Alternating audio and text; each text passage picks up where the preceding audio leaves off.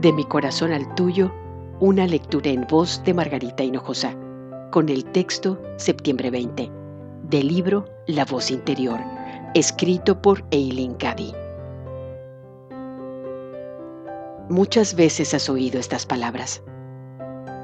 La vida es lo que haces de ella. Pero ¿qué has hecho tú al respecto? ¿Te das cuenta de que controlas tu vida, tu felicidad, tu éxito, tus gozos y tus penas? La vida puede ser maravillosa, emocionante y gloriosa, pero depende de ti que así sea al esperar lo mejor. Vive un día cada vez y vívelo plenamente.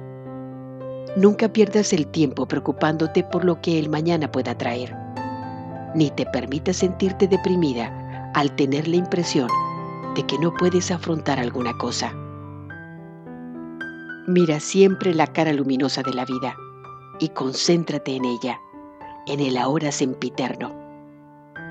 El hecho de que ayer no transcurriera con fluidez no quiere decir que hoy haya de ser igual. Deja atrás el ayer, aprende de él, pero no consientas que estropee el día de hoy. El día de hoy está ante ti, intocado e inmaculado. ¿Qué vas a hacer con él? De mi corazón al tuyo, una lectura en voz de Margarita Hinojosa.